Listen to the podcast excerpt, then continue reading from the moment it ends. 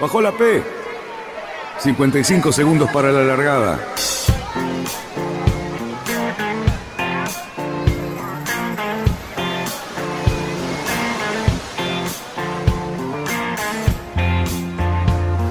Así comienza Radionautas. Toda la información de la náutica argentina. Vamos bien, vamos bien. Orsa, Orsa, Orsa. Vamos bien. Orsa, Orsa, Orsa. 5, 4, 3, 2, 1. Largamos.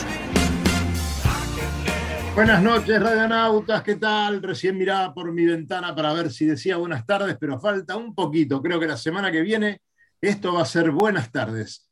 ¿Cómo le va mi amigo Luis Petec? Cali Cerruti lo hemos recuperado y al señor Sebastián, digo, perdón, Fabián Conte, que está ahí esperando ansioso para, para presentar unas cuantas cositas sobre los barcos que andan dando vuelta por allí. Pero bueno, eh, creo que Cali Cerruti tiene siempre la misión de presentar al invitado o a los invitados y hoy ese lujo lo va a tener. Adelante, Cali. Buenas tardes y bueno, a todos nuestros queridos oyentes. Hoy tenemos el gusto de que nos acompañe nada más y nada menos que una de las promesas, probablemente decir, de Biotti, sobre todo en una clase muy difícil, que es Mateo Masgalani. Está así su coequiper, a la cual estamos esperando ansiosamente que se conecte, pero lo tenemos acá Mateo. Mateo, buenas tardes y bienvenido. ¿Cómo te va? Hola Carlos, bueno, muchísimas gracias y, Daniel también y Luis, Fabián, todos por, por, invitarme y bueno, un gusto haber podido conectarme y, pasar este rato con ustedes. Qué bueno. Buenísimo. Sabemos que, estás en España, ¿no es cierto? Eh, ¿Desde dónde concretamente? Sí, eh, estoy en Valencia, eh, estoy viviendo acá, en, un departamento con mi novia y bueno, ya van a ser un año y medio desde, desde que me mudé acá, básicamente para, poder prepararnos mejor para los Juegos Olímpicos, que es nuestro gran objetivo con Euge y, para lo que estamos trabajando mucho. Maravilloso. Mateo, eh, probablemente a otros que hemos entrevistado le hicimos la misma pregunta. Eh, pero ¿es exigente una campaña olímpica? O sea, yo sé que sí, pero ¿hasta qué punto? No, es, es realmente exigente. Eh, yo siempre digo cuando, bueno, cuando me preguntan o, cómo es, la verdad que es una decisión que en mi opinión es o, vas con todo y tomas todas las decisiones eh, en base a la campaña olímpica, priorizando la campaña olímpica sobre todo, o, realmente casi que, no vale la pena hacerlo, porque, a ver, el, nivel sigue, sigue, subiendo, la profesionalidad eh, de todos los países y, cómo se preparan para los Juegos Olímpicos, creo, creo que sigue en aumento y, bueno, eh, si uno tiene en cuenta todas las variables que uno tiene que, tener eh, para, para poder nada, tener éxito en una campaña olímpica, creo que tiene que estar totalmente dedicado a esto y creo que en eso está el desafío. Eh, hoy las personas que se dedican a la campaña olímpica, muchos tienen la suerte de, poder dedicarse a tiempo completo, otros no, pero, pero bueno, al final competís contra gente que está a tiempo completo y con un muy buen equipo detrás preparándose con este objetivo. ¿Es tu caso, Mateo? Nosotros, a ver, todo, todo lo que hacemos lo hacemos para la campaña olímpica. Eso no significa que podamos estar siempre navegando en NACRA. Eh, tanto Euge como yo trabajamos acá en, Europa. Eh, yo lo hago como entrenador, Euge lo hace como entrenador a veces o navegando en barcos grandes. Eh, bueno, y también tengo un pequeño emprendimiento montado con, un amigo acá que alquilamos eh, botes de apoyo para los entrenadores, así que nada, al final eh, siempre pensando en, poder prepararnos de la mejor manera, siempre haciéndolo para la campaña olímpica, pero no siempre pudiendo navegar todo lo, todo lo que quisiéramos. ¿Y de qué depende? Ah, ¿Hay falta de apoyo, digamos, del del país, del Estado, o falta de sponsor, o simplemente es una realidad que todos transitan? Y la verdad que el, apoyo que estamos recibiendo del ENAR y, de la FAI, yo lo consideraría que, es muy bueno. Em, lo que pasa es que estamos encima dentro de las clases olímpicas, estamos en una clase que tiene un barco que es bastante costoso, que es el NACRA, que requiere mucho, mucha prueba de material y demás. Entonces, la verdad que por más de que la ayuda esté siendo muy buena, eh, siempre se necesita un poco más y, y, la verdad que todo, todo lo que recibimos lo, lo invertimos para la campaña y después también tenemos que, que vivir acá, ¿no? O sea, los costos de vida en, en Europa, eh, para mantenerlos, trabajamos y, y, bueno, pero la verdad es que no, e, es, en resumen, es, bueno el apoyo creo que recibimos y últimamente, a ver, hace dos años que estamos acá, el primer año trabajamos más de lo que entrenamos y este año tuvimos la posibilidad de entrenar eh, mucho más de, de, lo que tuvimos que trabajar y tuvimos la posibilidad de, de sumarlo a Javier, eh, el hermano de, de, Fabián, que bueno, es una, una de las grandes eh, virtudes que tuvimos este año, que fue poder incluirlo dentro del equipo. Qué bien. Estás, estás eh, clasificado sexto más o menos en este momento, ¿no? Sí, a ver, eh, este año tuvimos, hicimos seis eventos, si no me equivoco, en total. Eh, el mejor que tuvimos fue la Semana Olímpica, que quedamos séptimos, y creo que el peor fue mm, em, la Semana de Kiel, en Alemania, que quedamos 12. O sea que yo creo que hoy nuestra posición es seguro en el top 10.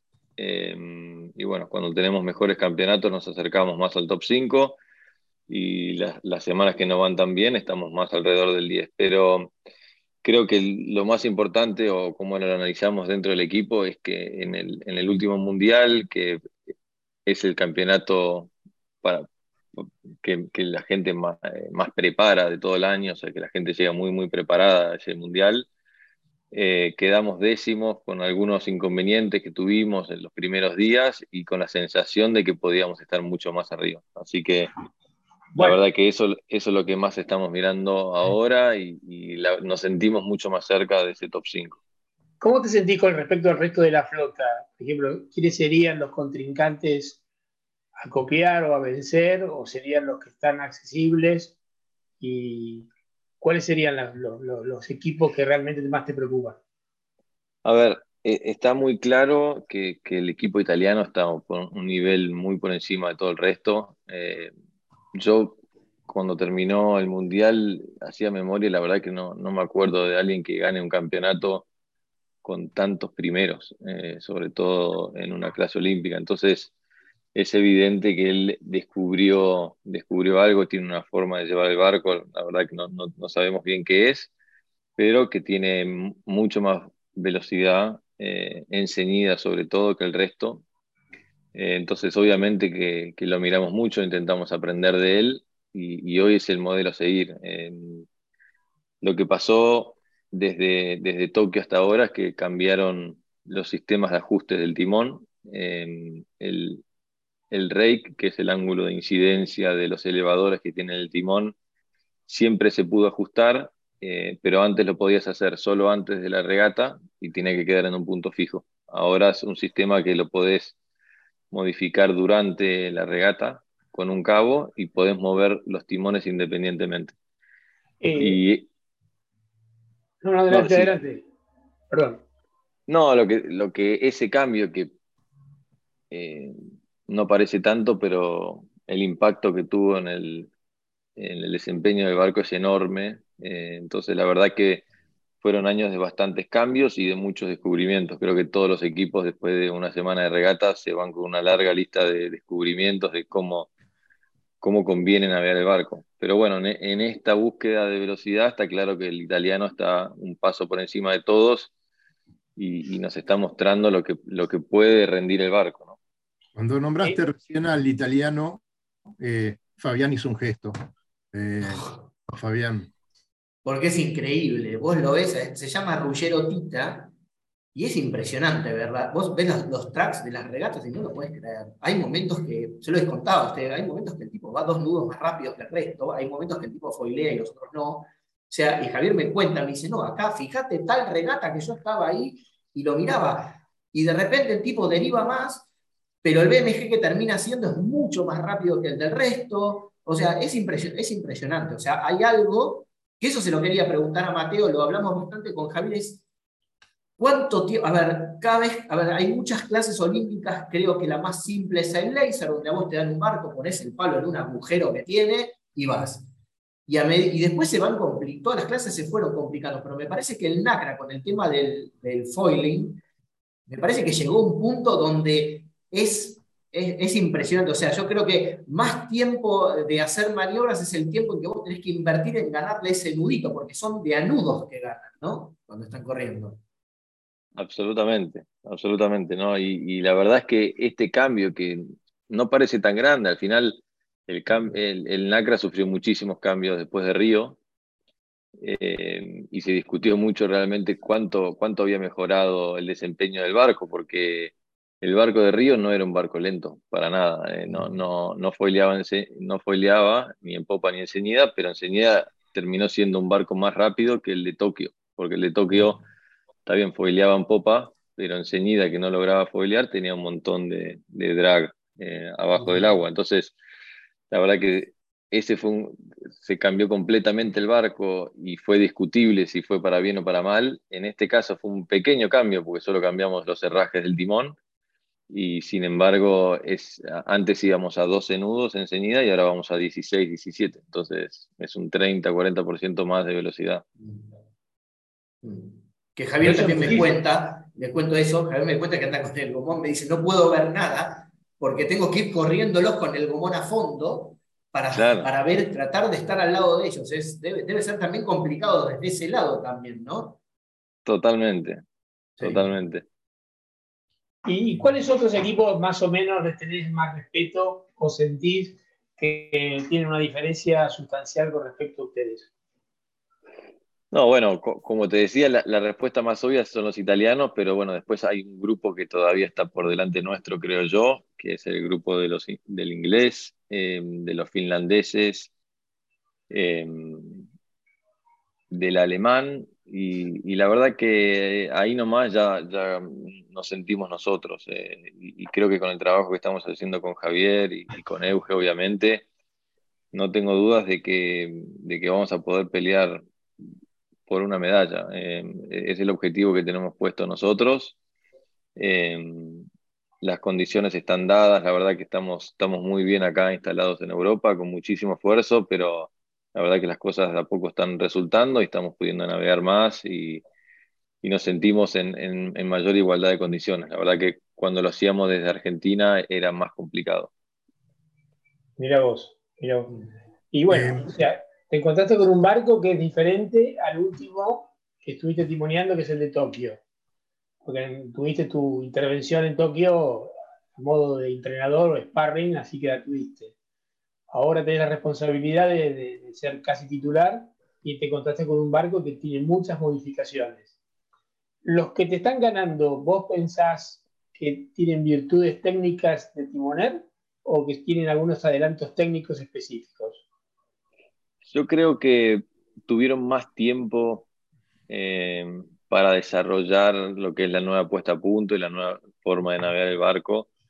Una de las cosas que, sucedió es que cuando se anunció que iba a cambiar el herraje del timón, entre ese momento y, el momento que se empezaron a repartir los herrajes, hubieron seis meses. Y ahora, durante la temporada, nos enteramos que, que muchos equipos mandaron a hacer su propio prototipo y pudieron comenzar a entrenar antes, que, está dentro, a ver, es legal, porque no es que lo usaron para correr, lo usaron simplemente para entrenar, pero porque ya se sabía. Y bueno, eso es una cosa que obviamente nosotros pensamos, pero no tuvimos los medios para hacerlo. Realmente era complicado mandar a diseñar y construir eh, el herraje por nuestros propios Probablemente No, no, sea, no sea ilegal, pero me parece que contado de esa manera raya en lo antiético, me da la sensación. Sí, a ver, eh, lo, que les dio fue una ventaja de muchos meses, eh, encima meses fuera de temporada, porque al final A ver, e, es, bastante complicado aprender durante la temporada, ¿no? Porque, este año para nosotros fueron seis eventos, siempre fue una, preparación para un evento y uno obviamente que aprende y desarrolla, pero tampoco puede plantear ideas muy locas a, cinco días de una regata. Entonces, eh, el, el, nivel de desarrollo y las cosas que uno puede descubrir está mucho más limitada que, por ejemplo, el periodo que vamos a comenzar ahora que sabemos que hasta abril del año que viene no vamos a estar corriendo regatas, entonces es como que abrimos un poquito más el abanico de ideas y, probamos cosas y ojalá que surjan buenas ideas. ¿Tenías alguna consulta, Lucho? Eh, sí, ahora, ahora ya me surgieron dos y si espero un rato más, ah, tengo diez más. No, no. Eh, eh, Mateo, quería, quería retomar una cosita antes, como para que digamos, eh, los que estamos muy alejados de, la alta competencia, en mi caso principalmente, pero cuando vos decís entrenar, digamos, en, un día común de entrenamiento, ¿qué, ¿qué, es lo que hacen ustedes? O sea, más o menos, ¿no? Como para, para una persona de a pie que, que entienda, digamos, qué, qué exigencia hay detrás de ese entrenamiento y por qué, digamos, se necesitan los medios que, estás comentando que se necesitan. ¿no? Sí, sí. Mira, em, yo creo que hay distintos tipos de entrenamientos. Eh, hay veces que nos toca entrenar solos eh, en Valencia, por ejemplo, porque no, nos da para viajar y, no vienen otros equipos. Esos entrenamientos se enfocan mayormente en maniobras y, recorridos y laylines y, y, ese tipo de cosas eh, que se pueden entrenar solos. Después tenemos entrenamientos con, equipos con los que tenemos alianzas y, coordinamos para probar velocidad. Eh, es decir, que siempre que hay otros barcos con los que nos podemos medir, siempre va a haber una parte de prueba de velocidad. Eh, después puede variar cuánto es que probamos velocidad en ese día y cuánto es que hacemos regatas o otro tipo de ejercicio. Pero nunca va a faltar eh, prueba de velocidad. Y con prueba de velocidad es ponernos uno al lado del otro eh, y, básicamente ver qué barco está yendo mejor, probar con los dos bordes, eh, darle tiempo al otro equipo que ajuste ciertas cosas, volver a probar. Bueno, es, todo eso lleva mucho tiempo. Si alguno de los dos equipos quiere, por ejemplo, probar una otra mayor, se le da tiempo para que baje una mayor, suba otra y la pruebe. es decir, que gran parte de nuestra energía está en, probar velocidad, que ahí estamos haciendo dos cosas al mismo tiempo. Una es probar la puesta a punto y el material, para, estar seguros de que con esa intensidad de viento y esa ola queremos usar lo que estamos usando. Y obviamente siempre desarrollando la técnica para, para llevar el barco. Las dos cosas van de la mano. Em, y, bueno, básicamente pueden haber días en los que sea 100% prueba de velocidad. Sobre todo ahora en época de pretemporada, no tengo dudas que van a haber días que van a ser cuatro horas de estar al lado de otro barco probando cosas. Y bueno, lo bueno es cuando el nivel es parejo, que, que uno se va empujando y, sobre todo se va acostumbrando a navegar con un barco muy cerca em, que, le que te mete presión ¿no? todo el tiempo, porque cualquier error que hagas te pasa. Entonces, al final acostumbrarse a ese nivel de, de intensidad es lo que te hace que cuando llegues el momento de la regata te salga naturalmente. Eh, Mateo, ¿qué cancha les espera en la, Olimpiada? ¿Tenés datos de la cancha, más o menos? ¿Qué vientos, esperan? Sí. la, época en, Marsella normalmente es de poco viento, em, pero bueno, como, como pasa en, casi todos lados, puede pasar de todo, pero en general eh, e, es una sede de poco viento la de Marsella en esta época del año. Eh, porque no, es época de Mistral. Eh, y bueno, es, Marsella es una bahía bastante cerrada y se ve que se genera algún fenómeno que, que no hay tanto viento, no hay tanto viento térmico en, agosto. Eh, hace muchísimo calor. Y yo creo que va a ser de, de poco viento y algunos días de vientos medios. Tenías, Luis, otra pregunta, ¿no? Cuando te interrumpió Cerruti. No, no, no. Eh, eh, lo que quería terminar más o menos para, para redondear era, eh, hablabas toda de la parte, digamos, que podríamos definir como técnica de, navegación, pero después debe haber una parte física, porque yo generalmente cuando veo, los, tengo, tengo esa cosa de seguirlos en las redes y qué sé yo, que o están haciendo bicicleta, o están haciendo gimnasio, o están, o sea, tienen una carga también de, entrenamiento físico bastante fuerte, que me imagino no son eh, una horita, ¿no? no, no, totalmente, totalmente. la, parte física que está todos los días, Em, y, después está la parte de preparación del barco y, traslado del barco y todo lo que es logística por atrás, que nos lleva un montón de tiempo y energía.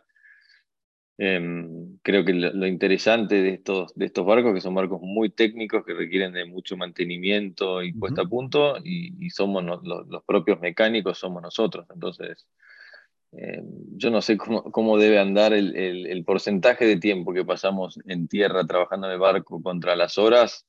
Debe estar muy parejo. No, no ah. tengo el número, pero debe, o, le debe ganar el tiempo en tierra.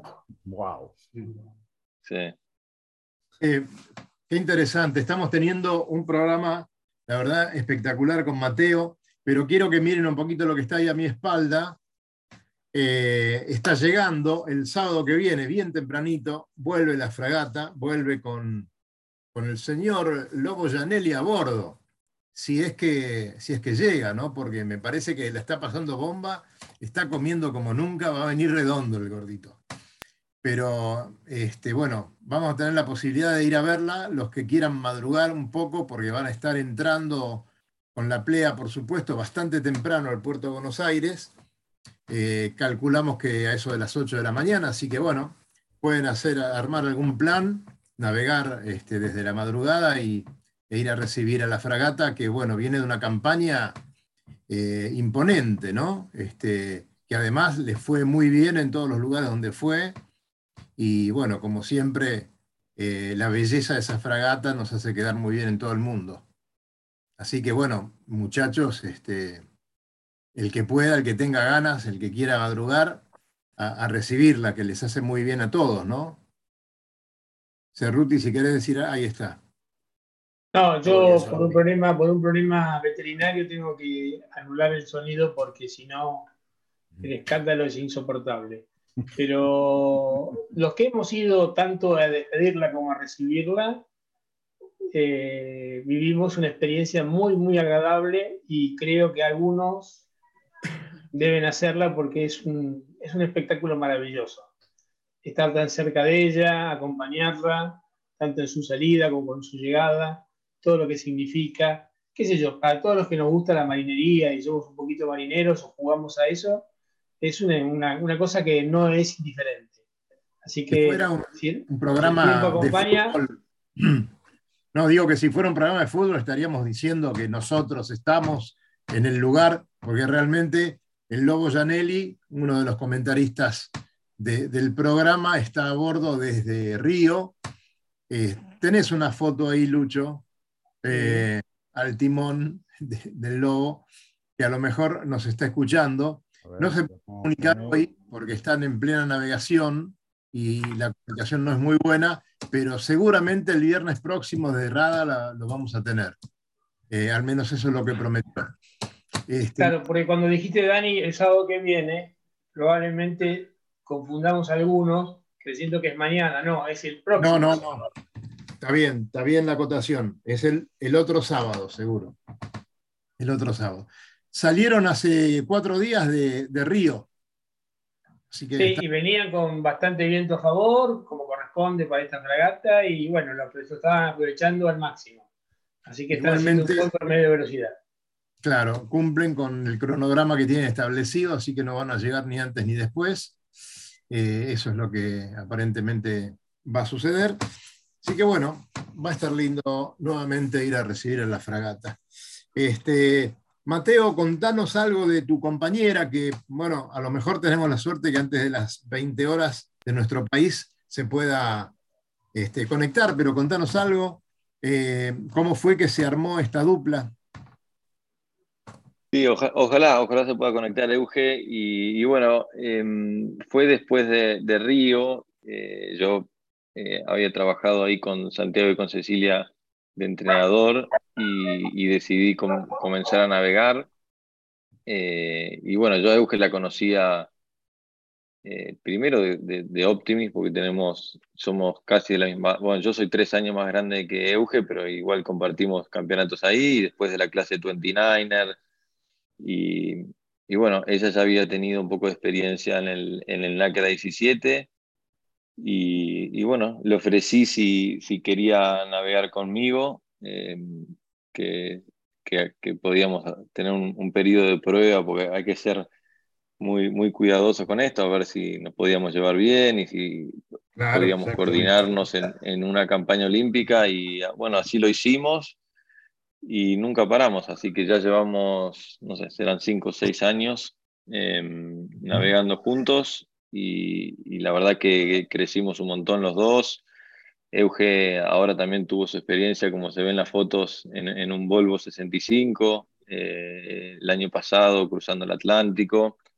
Eh, y bueno, también, también ella muy, muy convencida y muy comprometida con la idea de mudarnos para Europa y llevar este estilo de vida que llevamos acá, que eh, esto requiere de, bastante esfuerzo porque cuando no estamos entrenando en el ACRA estamos trabajando, y, pero la verdad que es muy interesante y, y sobre todo siempre con, con, mucho respeto creo entre nosotros dos y, y por eso podemos estar navegando hace tantos años juntos, que, que no es fácil. Si uno mira la clase NACRA, la cantidad de equipos que se separan y, demás, eh, el, el, desafío de un hombre y una mujer en el barco creo que es, bastante mayúsculo, es nuevo, es muy novedoso y, y, bueno, es un, es un desafío, sin duda.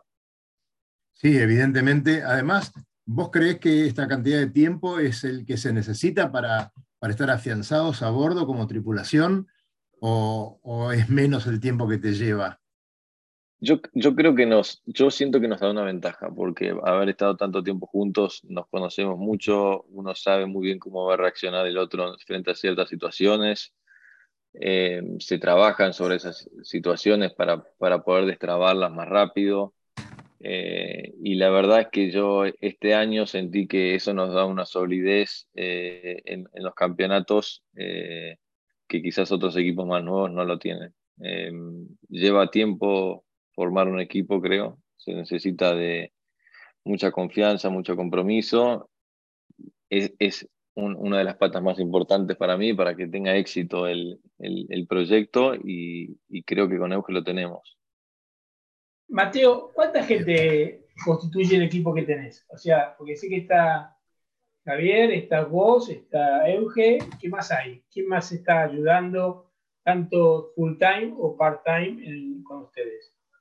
La verdad que hoy, hoy por hoy eh, somos principalmente esto, nosotros tres. O sea, está Javier, que la verdad que eh, tomó el proyecto con muchísimo compromiso, está muy, muy comprometido eh, y dedicándole muchísimo tiempo tanto cuando está acá como cuando está en Argentina, pensando y ayudándonos.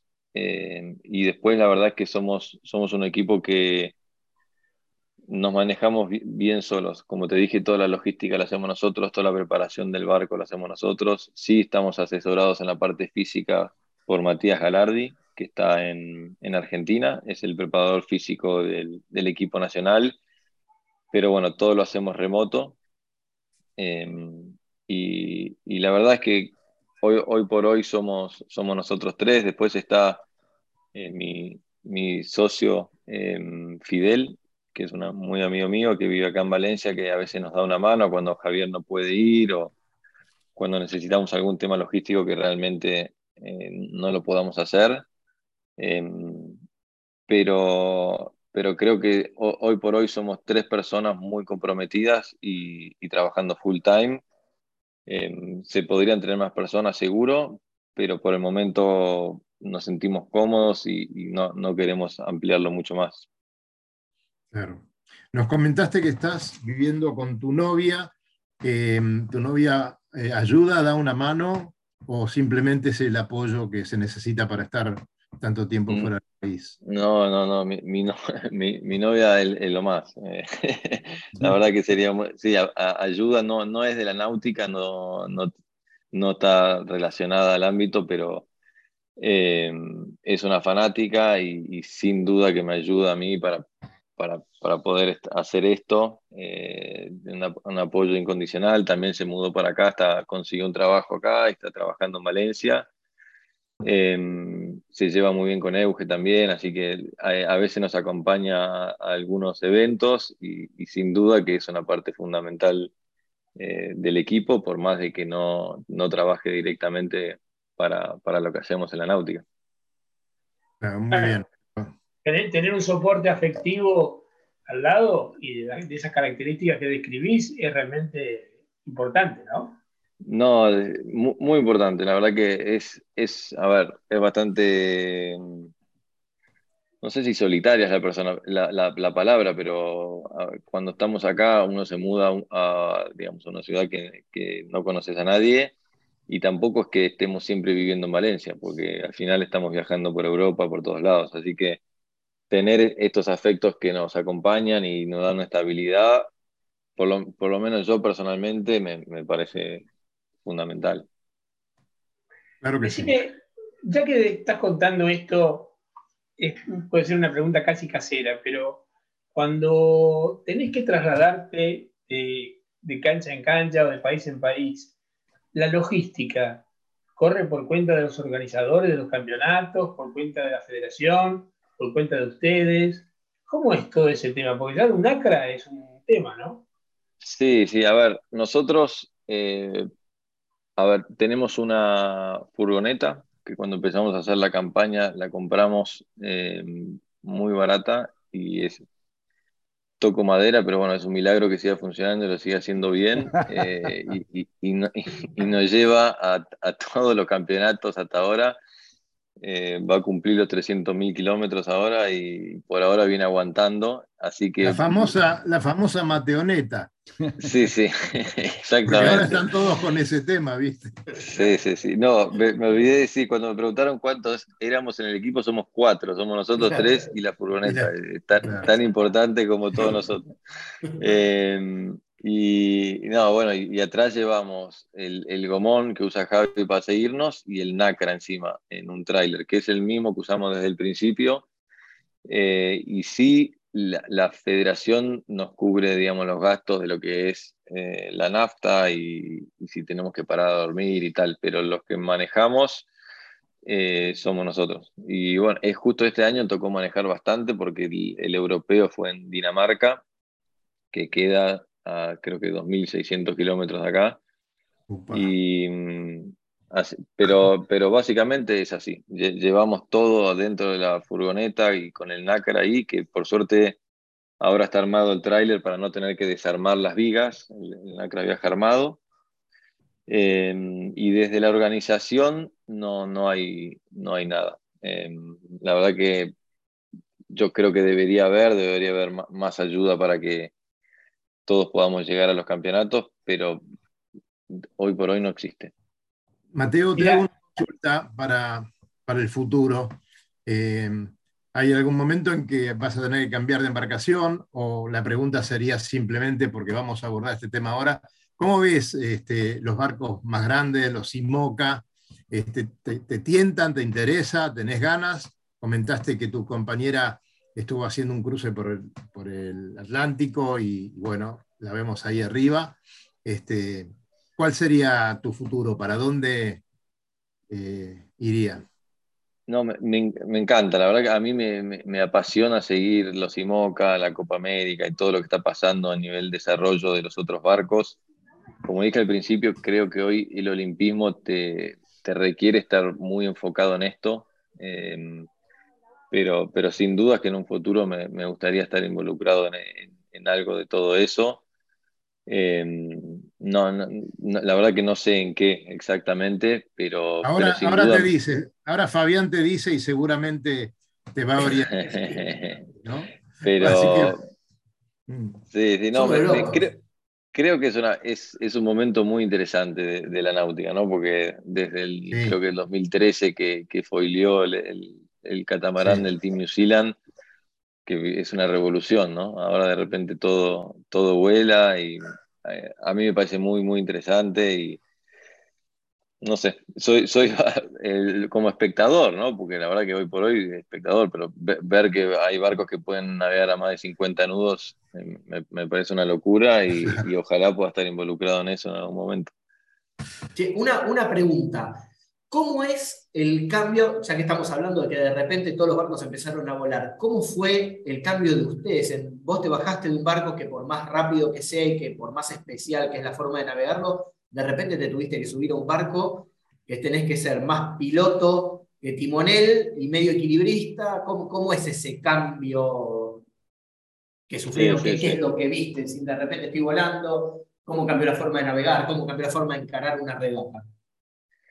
No, la verdad que es, muy lindo, la sensación es muy linda y, por ahora no me acostumbré, la verdad que hay muchos días que todavía salimos y por más que salimos un montón de días, pero salimos y digo, wow, esto la verdad que es, increíble y es, muy, es impresionante que esté pasando, ¿no? Los días que navegamos con 7, 8 nudos y el barco va a 15, a mí todavía me sigue sorprendiendo un montón eh, y, y creo que las habilidades que necesitas son diferentes. ¿no? No, no, creo que el deporte sea mejor o peor ahora que el barco va más rápido.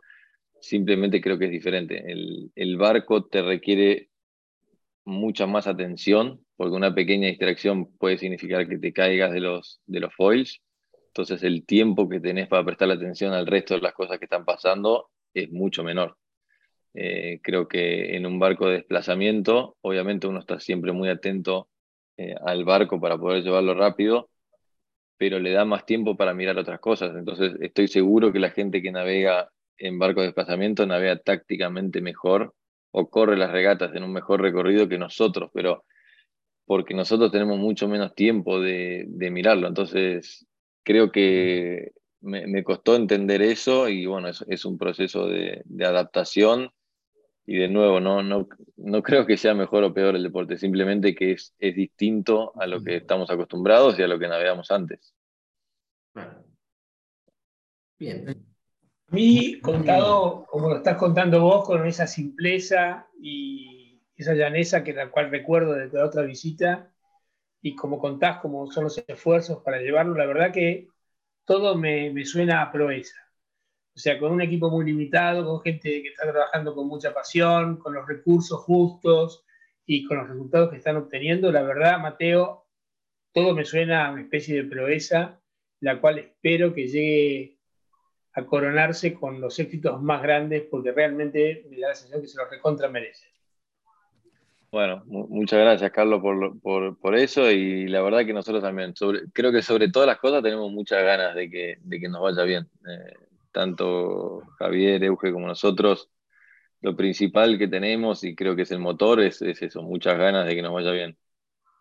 Sabés que últimamente hemos logrado unos cuantos campeonatos mundiales eh, en la náutica. Eh, siempre hacemos la comparación con el boxeo, que fue, digamos, el deporte que más, que más medallas y que más trofeos ha traído a la Argentina, pero se están quedando muy atrás. La verdad que este, tenemos unos equipos y unos competidores por, todo el mundo que nos enorgullecen. Así que estamos muy felices de, que estés haciendo eso, que estés trabajando tan duro y bueno, vamos a esperar los resultados y seguramente van a ser óptimos por, todo lo que nos estás contando. ¿no? Y por todo lo de Mateo Magdalani acá también, ¿eh? porque siempre se oyen cosas y realmente te felicitamos por eso.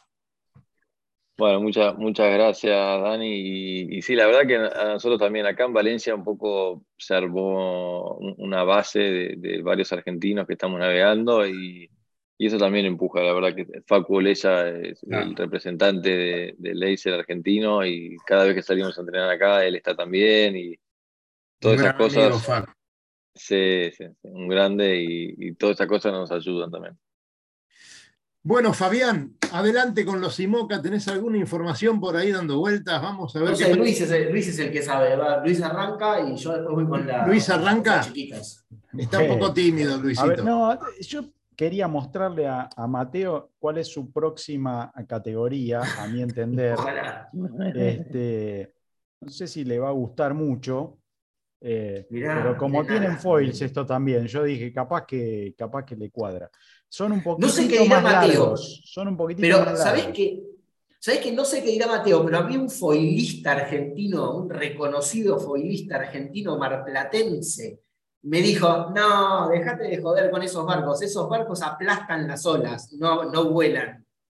Un reconocido foilista, sí, muy, muy promociona, promociona mucho la náutica de sus hijos que corren en 49er, así un grande marplatense. Este, el señor Vito me dijo, no, no juegan más con eso, es Un señor que, construye barcos de pesca, me parece. Es pesquero. es también con eso. Sí, Así que no, un grande, un grande Vito, pero me, me habla ahora que vamos a ir con Tomás seguramente a navegar en unos meses ahí, que Vito nos dio una mano grande, así que me dice que me va a dar un casco y me va a subir a uno de los mods que tiene para ver si puedo, puedo lograr salir por lo menos 10 metros de la escollera. Y ahí tenemos unos minis. este, bueno, para, ponernos un poquito en tema, eh, nos vamos a, a, una competencia que veníamos esperando en los IMOCA, que es la DEFI Asimut, era como la, prueba de fuego antes de la ruta del Ron que, se venía para estos barquitos. Estábamos con barcos nuevos que habían entrado al agua y Fabián decía, bueno, hay que verlos en la cancha, hay que verlos a ver qué pasa, porque estos son más nuevos, que estos vienen con no sé qué y que le trajeron una mejora. Este, algunas mejoras no trajeron porque tienen que arreglar todos estos quilombos con los cables y a veces me parece que se, meten en una, galleta los muchachos, bárbara. Pero... Eh, cuando, cuando se los ve así sobre el agua parece que están volando ya y no están haciendo nada, pero resulta que la gran sorpresa nos la llevamos cuando, che, todos estos se pusieron a, sacarse chispa y el que anduvo mejor no fue el más nuevo. Ya lo veníamos hablando eso. El viejito es el único que se la pasó entrenando. El Apibi es el único que se la pasó entrenando y parece ser que no te diría que sigue siendo el mejor barco, porque fíjate que el charal anda muy rápido, que es el más raro de todo, pero estos de la pibia se ve, lo, deben tener atado al barco y se la pasaron, mientras todos sacaban barcos nuevos, ellos se pasaron evolucionando el barco este. Y les viene dando resultado. O sea, ahora viene ganando la regata, salió segundo en la prueba de velocidad, entonces no, no lo veo tan mal, ¿eh? Lo veo muy bien encaminado. En, definitiva, en definitiva, se cumple probablemente una máxima del deporte que no todo es la herramienta. O sea, no es un tema de violines, sino de violinistas. O sea, yo creo que esta gente por ahora son mejores violinistas y con un violín, aunque sea viejo, sigue tocando muy bien. Sí, lo, que tuvo es que en la Pibia, a ver, eh, bueno, fue el barco que llegó primero en la vuelta anterior, que no llegó, yo creo que no la ganó, porque recuerden que en el Índico se tuvo que ir para el norte porque se le venía desarmando todo el barco y tuvo que ir a buscar menos viento, pero después fueron los únicos que lo fueron reparando y lo fueron, y lo fueron evolucionando al barco y, lo, y siguieron navegando. Mientras nosotros directamente desecharon los barcos anteriores, hicieron barcos nuevos, eh, este siguió con el mismo barco. Y se ve, va, él solo no, está el Ding Out, es el otro también, pero que siempre estuvo como un escaloncito más abajo, son barcos muy parecidos. Como diría un eh, amigo mío, un Stradivarius viejo. Sí, exacto. Lo que sí se ve es que dentro de los barcos nuevos, el Charal, que era el más extremo de todos los que vimos votar, está siempre ahí. También creo que queda claro de que es eh, el, skipper del, del Charal. Siempre hablaron de que era de lo mejorcito o el mejor de lo que estaban, de todos los que estaban compitiendo, que creo que cuando navegas en solitario es muy importante. Y bueno, y hay que ver los equipos. O sea, yo qué sé, me parece que hubo equipos que sacaron más, se sacaron más fotos y, reportajes en las revistas que horas navegadas en el, en el mar. Bueno, yo qué sé, hay que ver ahora cómo llegan, ¿no? Fabián, una pregunta. Eh, este foil eh, lo están cuidando como para que no se raye, para que no se perjudique. O... Mateo, de eso debe saber bastante. O simplemente. El tema de los foils que no se pueden ni tocar, porque hasta la grasitud de tu cuerpo, de ponerle, te pusiste crema para el sol, lo tocaste, esa grasitud de tu cuerpo te puede desprender el flujo en donde lo tocaste. A ver, Mateo, contanos porque, porque ¿Eh? esa protección me parece que es para que no se vea lo que la forma, en definitiva. No, no, yo creo que es, es una protección del foil. Primero también puede ser para que cualquier salame que pase por al lado, ¿no? Pero bueno, Pero yo, en los foils es importantísimo que no tienen, un, tienen una pintura especial, un lijado especial, o una, no un lijado, sino una rugosidad especial. Eh, hay un montón de cosas para hacerle a ese perfil alar para que el agua quede pegada y no, y no tenga desprendimientos y no tenga habitaciones, que son lo que te, en el caso del, bueno, en el caso de este es lo mismo, te hacen perder velocidad y si la cavitación es muy violenta, te hace que el barco se te caiga. Y ahí tenemos que hacer eso con el, con el fondo del JT. Tenemos que buscar esos materiales. para Te juro que, ¿sabes qué? No sabía si preguntarle a Mateo o a Fabián si, si descartábamos el bituminoso o no, le poníamos igual, porque capaz que el, flujo laminar que haga el carocito, capaz que empeora un poco más el. ¿no? Yo creo que lo mejor es ponerle una parrilla atrás. Vos le pones una parrilla atrás y va a andar igual y va a ser mucho más feliz la navegación. Y con las defensas, ¿no? Siempre. No, las defensas no, por favor. Eso, como dice el logo, eso es un error terrible. Hay que prohibirle a la gente navegar con las defensas puestas. Sí, hablando del lobo, lo meto de cucharita, después seguimos con otra cosa. Me dijo cómo me veía haciendo esto en la fragata. No sé qué opinan ustedes. Yo creo y él Lo está, él lo está viendo desde abajo, desde la cubierta. Yo probablemente me baje medio manchado, pero no sé ustedes. Anda, subí que yo te saco la foto. no, ni lo. No. Qué bien, qué bien. Muchachos, creo que tenemos, y es el momento para poner eh, el pronóstico, querido Lucho. Y a ver qué no. vos tenés ganas de saber cómo, te vas a amargar, cómo te vas a amargar. Dale, que me voy a Polonia mañana en regata. Muchachos, muchachos, no se ilusionen mucho. Pero... caso. No sé en Valencia, pero acá no se ilusionen mucho. Pero no, Dani, si nosotros tenemos que hacer otras cosas, no estamos para eso. No, pero vamos a ver los que salen a navegar que naveguen. Para lijar también necesitamos saber si nos tenemos que poner protector solar o no. Mirá. Bueno, esto siempre se lo debemos al amigo de Cali, ¿sí? Que nos le manda esta información a ella, sabemos que el único que tiene el contacto es Cali. Este, pero no lo pasa. Bien, entonces, eh, ¿Cerruti se mutió o no va a decir nada? No, no. Eh, en realidad tenemos un sábado muy ventoso y un domingo donde acá todavía es bastante optimista. Otros modelos nos dan un domingo con lluvia directamente, ya directamente declarado a partir del mediodía.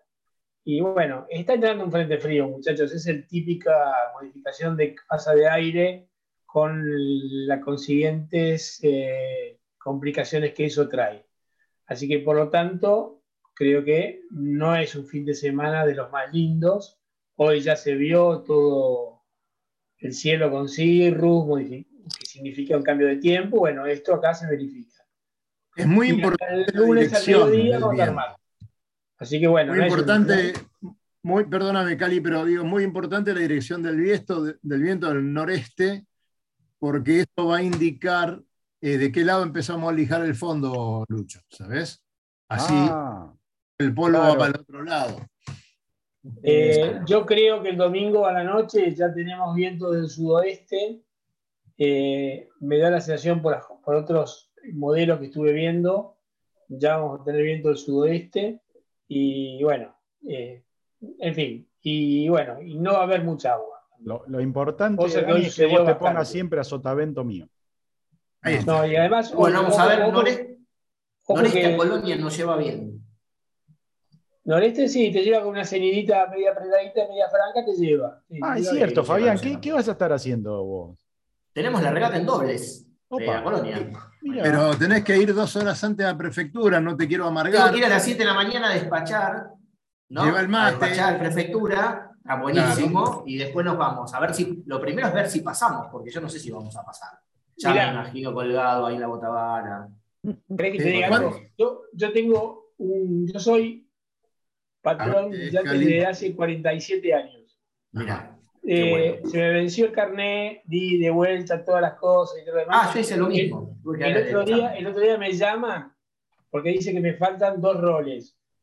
Eh, bueno, le pedí uno a Petec, otra a otra gente amiga, que se dio algunas regatas que habíamos ganado, pero yo le quería decir, nunca en la vida a mí me pidieron nada. Yo tengo roles despachados a todos lados, pero bueno, no los tengo jamás conmigo. En mis barcos nunca los guardé y ahora me pidieron dos roles. Bueno, y llevo dos roles. Está muy bien. No, mañana y esto y mañana y Optimis. termina esa rata. Renové muchas veces y cuando me he vencido jamás.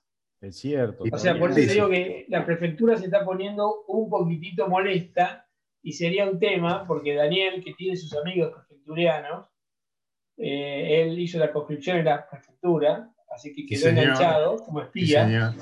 Quedó como espía enganchado. Eh, le podemos decir, Daniel, por favor, llama a tus amigos y podemos conversar con ellos en, no le mandes la radio para que le preguntemos unas cuantas cosas. Los estuve llamando, están invitados siempre que quieran hacer un. Póngase la foto. Sácame al 4022. Sácame 3522 Barco Viejo. Poné 4022. 4022. Dependemos, dependemos de nuestro fotógrafo del río. Hoy yo les mando. Tengo Mateo, foto. Mateo, ¿dónde hiciste Optimis vos? Yo hice en el, en el Club Náutico San Isidro. En el Náutico San Isidro. Mm. ¿Y cómo te fue tu campaña optimista? De, de Optimis. Sí. Bastante bien. Eh, clasifiqué tres mundiales eh, y, para casi clasifico cuatro, que, creo que nunca nadie lo había. Bueno, no sé, en su momento decían eso, que nadie había ido a, a, cuatro mundiales y que, quedé sexto eh, en, el, en, el, primero, cuando era más chico. Y después en los mundiales creo que en el mejor quedé 32 o algo así, en el último. Me tocó un poco al revés, cuando era más chiquito sopló mucho y después me sopló poco. pero, pero no, bien, la, verdad que le disfruté muchísimo el Optimist. Em, el, grupo que teníamos ahí siguen siendo mis amigos ahora en Argentina, así que la verdad que muy, muy linda época. ¿Qué hiciste después del Optimist? ¿Cómo seguiste? Navegué un, año en 420 em, y después navegué en 29er con, con Klaus Lange. Em, y ahí la verdad que nos, quedamos terceros en dos mundiales, eh, uno juvenil y uno abierto y después estaba por empezar a, navegar en, en 49er y fue cuando, eh, de hecho navegué un poco en 49er y ahí empecé a trabajar con Santiago y con Cecilia en el, en el NACRA 17. Claro. Y para vos, la, salida del Optimist, eh, ¿a dónde te lleva? Es decir, ¿cuál sería el mejor recurso para, un chico que termina Optimist y que quiere seguir compitiendo? Sí, es, la verdad que es muy difícil la, respuesta, pero... Siempre lo discutimos aquí ese tema, ¿no? Sí, sí, es, es obviamente las, opciones más naturales son o Laser o, 420 o 29, no sé si me estoy olvidando de alguna opción. Em, creo que cualquiera de las, para mí cualquiera de las tres está bien, hay que tener cuidado en las decisiones que uno toma, creo que muchas veces quizás uno, si toma la decisión 100% personal, teniendo 15 años, quizás se van a ver con un amigo o con, con alguien que se lleva bien y no considera un montón de otras cosas que son importantes a la hora de elegir un, compañero. Creo que si van a navegar en un barco de A2, mi mayor recomendación es que sea alguien que esté tan comprometido como esté uno, ¿no? Si uno lo quiere hacer en serio, que la otra persona también lo esté y, viceversa, porque ah, veo, veo muchas veces que hay disparidad en, en cuánto, cuánto compromiso tiene uno y el otro, y, eso normalmente no termina muy bien. Claro, claro. Fabián sabe mucho de esto porque está en la cancha permanentemente. Hay muchos papás que se preocupan porque ganen sus hijos regatas, eh, pero tampoco vemos, upa, tenemos una gran sorpresa, Lucho, vamos todavía que nos quedan seis minutos, lo vamos a alargar. Esto se alarga. Estirá, estirá, A ver, Lucho, hacer contacto, por favor. Eh, Hola. Hola. Hola, Eugenia, ¿cómo estás? Qué gusto que te hayas podido comunicar. ¿Qué tal? Perdón. No, por favor. No, no pasa nada. Te comprometemos para el viernes que viene este, que va a estar Sol Brands y te vas a sumar vos también porque nos faltan minutos. Pobre, es muy tarde. No, no, no, Eugenia, no, no, por Dios. Este, Súper, súper agradecidos que estés acá. Bueno, tienes que contestar las cosas que contó Mateo hasta ahora. Y bueno. Claro. A ver, eh, Mateo, te cuento que... esto lo hicimos a propósito. Yo me contacté con Eugenia por, por, por, otro lado y le dije que íbamos a hacer un careo de lo que vos decías. ¿viste? Claro, claro. y ahora le preguntamos a ella a ver si es así, que entrenás 14 horas por día, que te das a las pesas desde las 6 de la mañana y todo eso que dijiste. Que arriba el Barça Estoy en el horno ahora, yo me tengo, que, me tengo que desconectar ahora. No, vos te quedás y das la cara ahora. Contanos, Eugenia, cómo, cómo estás y en qué lugar eh, estamos conversando contigo. Eh, todo bien y ahora estoy en Barcelona. Ajá. Estás trabajando también, nos contaba Mateo, y tratando de entrenar lo más posible, ¿no es cierto? Sí, sí, sí, sí. Bueno, ahora unos días tranquilos acá, pero siempre entrenando. Muy bien, muy bien. Y decime cómo, cómo están las cosas para vos, cómo estás viendo eh, esta hazaña que están por, por comenzar. ¿Te sentís bien, bien preparada? ¿Te hace falta un poco más? ¿Estás con entusiasmo? ¿Estás con ansiedad? No, o sea, bien, contenta y obviamente siempre uno siente que tiene que entrenar. Eh, bueno, calculo, Mateo habrá contado que nada, que como estamos trabajando, por ahí eso nos quita tiempo para otras cosas.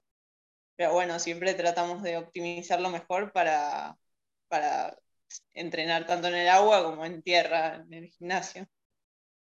Así que eh, nada, siempre tratando de hacer lo máximo que se pueda y siempre contenta. La verdad que, creo que, fue, es un gran momento y fue una gran decisión de, estar acá en Europa constantemente. Y Eugenia, Mateo no ahorró ningún elogio para con vos y lo que significaba trabajar tanto tiempo junto a vos y lo importante que era haber conformado la calidad de equipo que tiene. Así que bueno.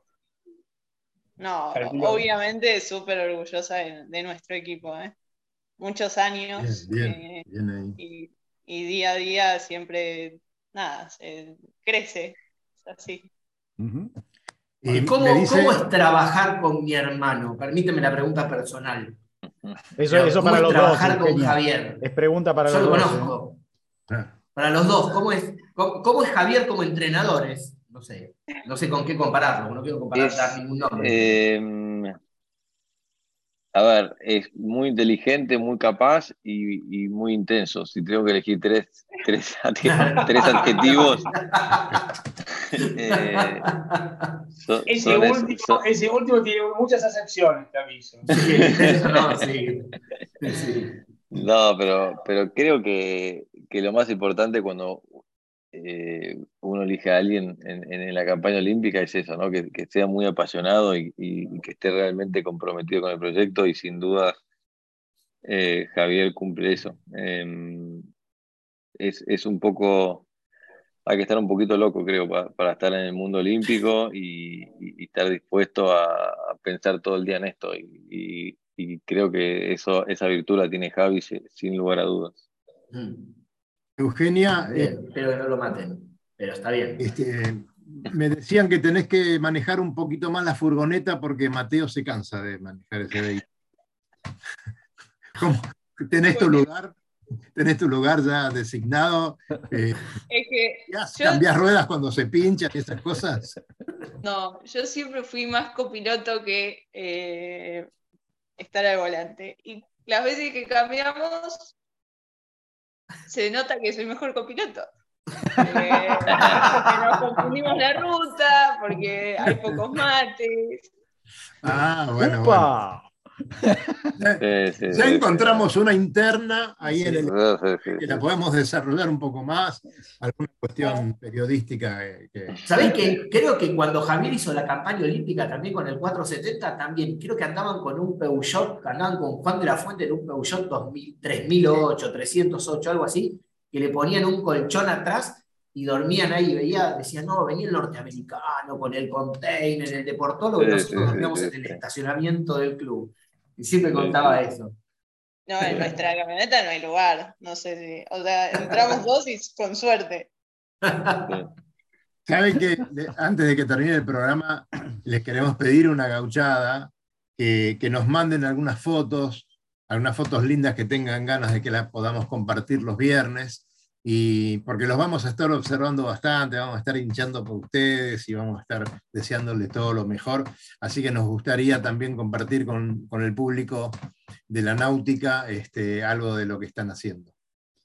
Obvio, eh, les mandamos. Y de la furgoneta también, por supuesto. obvio, obvio, todo, todo, parte, todo parte de la campaña. es la campaña, claro. Sí, Totalmente. Yo, le, yo le, el, Nacra, y vos, Eugenia, mandarte algunas fotos de ese Volvo que cruzaste el océano también y algunos barquitos que está subiendo. ¡Viva México! ¡Yeah! nos extendemos cinco minutos más, Lucho. Por favor, quiero que Eugenia me cuente cómo terminó arriba del BO65S, porque la verdad que, o sea, del NACRA saltar a eso, me imagino que de parecido no tiene nada, ¿no? No, de parecido cero. Eh, me llamaron, me llamó un amigo español que estaban buscando una. En el 2020 me llamó, eh, que estaban buscando una mujer para hacer el delivery y subirse al barco y probar y qué sé yo. Y le dije, sí, obvio. y bueno, después con la pandemia y todo se fue atrasando. Pero en marzo del año pasado eh, nada, me dijeron vení y todo empezó como, llegué ahí y dije, bueno, el barco estaba en Acapulco, del lado del Pacífico, y había que trasladarlo hasta España. Entonces se iba haciendo en etapas y íbamos a hacer, bueno, hicimos Acapulco, Panamá, Panamá, Cozumel, Cozumel, Bermudas, Bermudas, eh, La Coruña. Y fue un poco en etapas porque en Panamá tuvimos eh, que el canal, nos llevó unos días, en Cozumel, bueno, nos hicieron una recibida, así que se alargó un poquito más. Pero llegué ahí y fue como, no entiendo nada, esto es enorme, no tiene nada que ver una cosa con la otra. Y el, bueno, me dijeron, vos vas a estar en el pit, en el piano el primer día me dijeron, bueno, te tenés, o sea, el primer día que fuimos a navegar, me dijeron, bueno, te tenés que aprender todo el piano, donde están todas las brisas. Yo dije, no, está madre, o sea, qué momento. Eh, y me lo aprendí ese día, más o menos, los que aprendiendo. Después las maniobras las vas aprendiendo cuando vas navegando. Eso es así. Y con paciencia y tranquilo, pero no, el barco es alucinante. ¿Una travesía placentera o fue exigente? El delivery fue tranquilo. La verdad que estuvo muy bien. a lo último ya estás cansado, digamos, porque se hizo largo, pero estuvo bien. Después eh, el barco estuvo frenado creo que tres semanas, una cosa así, y fue la Ocean Race Europe, que fueron tres etapas y esa fue intensa, porque mm. eran tres, cuatro días y a todo, digamos. Eh, Eugenia, te, corto un cachito porque eh, en el chat de YouTube están preguntando si el piano cuántas brisas o cabos pasaban, porque están atentos y, me parece que quieren saber cuánto, cuánto te tuviste que acordar. Eh, eran varias. bueno, eran seis, ahora no me las acuerdo de memoria, pero, más o menos. Más o menos seis, y después tenías los, el tagline, de cada lado tenías uno babor y estribor, y encima tenías eh, uno, que no me acuerdo cómo se llama en este momento, pero cuando haces el cambio, uno va más atrás y otro va más adelante. Es como un segundo tag. Entonces van sobrepuestos, digamos, y uno de cada lado. Entonces eran mordazas, como si te dijera 14, no sé, 12. Bien, espero que Pablo con eso esté conforme con la respuesta y, yo retomo un poquito porque si no se nos va a perder el hilo. Este, entonces, ¿estuviste en The Ocean Race Europe con el Viva México? Sí, sí, sí, así es. Que fue, bueno, empezó Lorient, de Lorient, Francia, a Cascais, Portugal, Cascais, Alicante y Alicante hasta Génova, en Italia. Bien, para, para, los que nos siguen cuando estamos comentando de Ocean Race, el Viva México no hizo el prólogo, no hizo la primera etapa que, hizo de Ocean Race, eh, ah, sí estuvo en la parte de competencia después del bloque que seguía. Eh, ¿Cómo es estar en, tripulación completa, eh, digamos, de, de, bajarse de un barco que tenés solo para putear al timonel y de repente este, tenés seis o siete personas en el barco para distribuir? bueno, es una dinámica distinta. O sea, eh, tenés el jefe de guardia y tenés, tipo, por así decirlo, el capitán. O sea, hay gente que es eh, que decide arriba del barco y uno tiene que hacer lo que se dice y ya está. Después, en cada maniobra es, era como, es un mundo, digamos, cuando se trabucha, cuando se vira, cuando se cambia de, de velas y tal. Y lo más lindo, a mí me gustaba mi lugar, es como tenés la comunicación entre el proa y el timonel y todos los que están en los, en los grinders, o sea, en el grind. Eh, y bueno, es como que estás un poco en el control de todo. o sea, sos una pieza que une todo, digamos. ¿Y cuántos tripulantes en regata? Eh, fuimos 11, 12 y en una de las etapas uno de los chicos tuvo una infección y se tuvo que bajar y subió dos invitados. Eh, pero normalmente éramos entre 11 y 13. Sí, bueno, muy, muy interesante. Muchachos, eh, tenemos que cerrar. Un gran programa el de hoy, la verdad. Eh, Mateo, Eugenia, este, les agradecemos mucho haber estado en Radionautas. Eh, estamos para lo que necesiten. Si fuera posible, para nosotros sería hermoso este, servirles de algo. Así que no, duden en comunicarnos cualquier necesidad que tengan y vamos a hacer todo lo posible. Además de que, bueno, eh, no será la, última vez. Mateo ya estuvo con nosotros en el estudio de la, radio anterior y bueno, queremos volver a tenerlos, chicos. No, bueno, muchísimas gracias a ustedes por la, por la invitación. Eh, la verdad que siempre, siempre la paso muy bien cuando, cuando nos invitan, así que cuando quieran, eh, aquí estamos. Bueno, ojalá eh, traigamos buenas noticias en los próximos programas. a mí me parece que ya las buenas noticias las dieron, chicos. No es que yo, yo sé que faltan los éxitos, pero desde ya hasta acá ya son winners. Muchas gracias por la invitación. Perdón la demora. Eh, y nada. Perdonado, a invitar. Claro Seguramente. claro que sí. Y la próxima nos vas a contar por qué llegaste tarde. este, Lo dejamos para otro programa. seguro, bien, Ya tenemos bueno, gancho para el próximo. Este, tengan vamos en cuenta que vamos mañana. sí. No, tengan en cuenta a los chicos que nosotros, eh, lamentablemente para ellos, vamos siguiendo su campaña y estamos siempre publicando cosas.